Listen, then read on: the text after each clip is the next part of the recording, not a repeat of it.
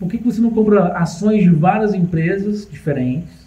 Põe um stop lá se você quiser e vai comprando ações. Vai comprando ações todo mês. Todo mês você compra um, um pouquinho aqui, um pouquinho ali, um pouquinho ali. E de repente você é acionista de várias grandes empresas. Lógico, tem que saber selecionar as melhores ações. Lá no treinamento fechado a gente fala muito disso, fala um pouco disso no livro também. Quer um exemplo?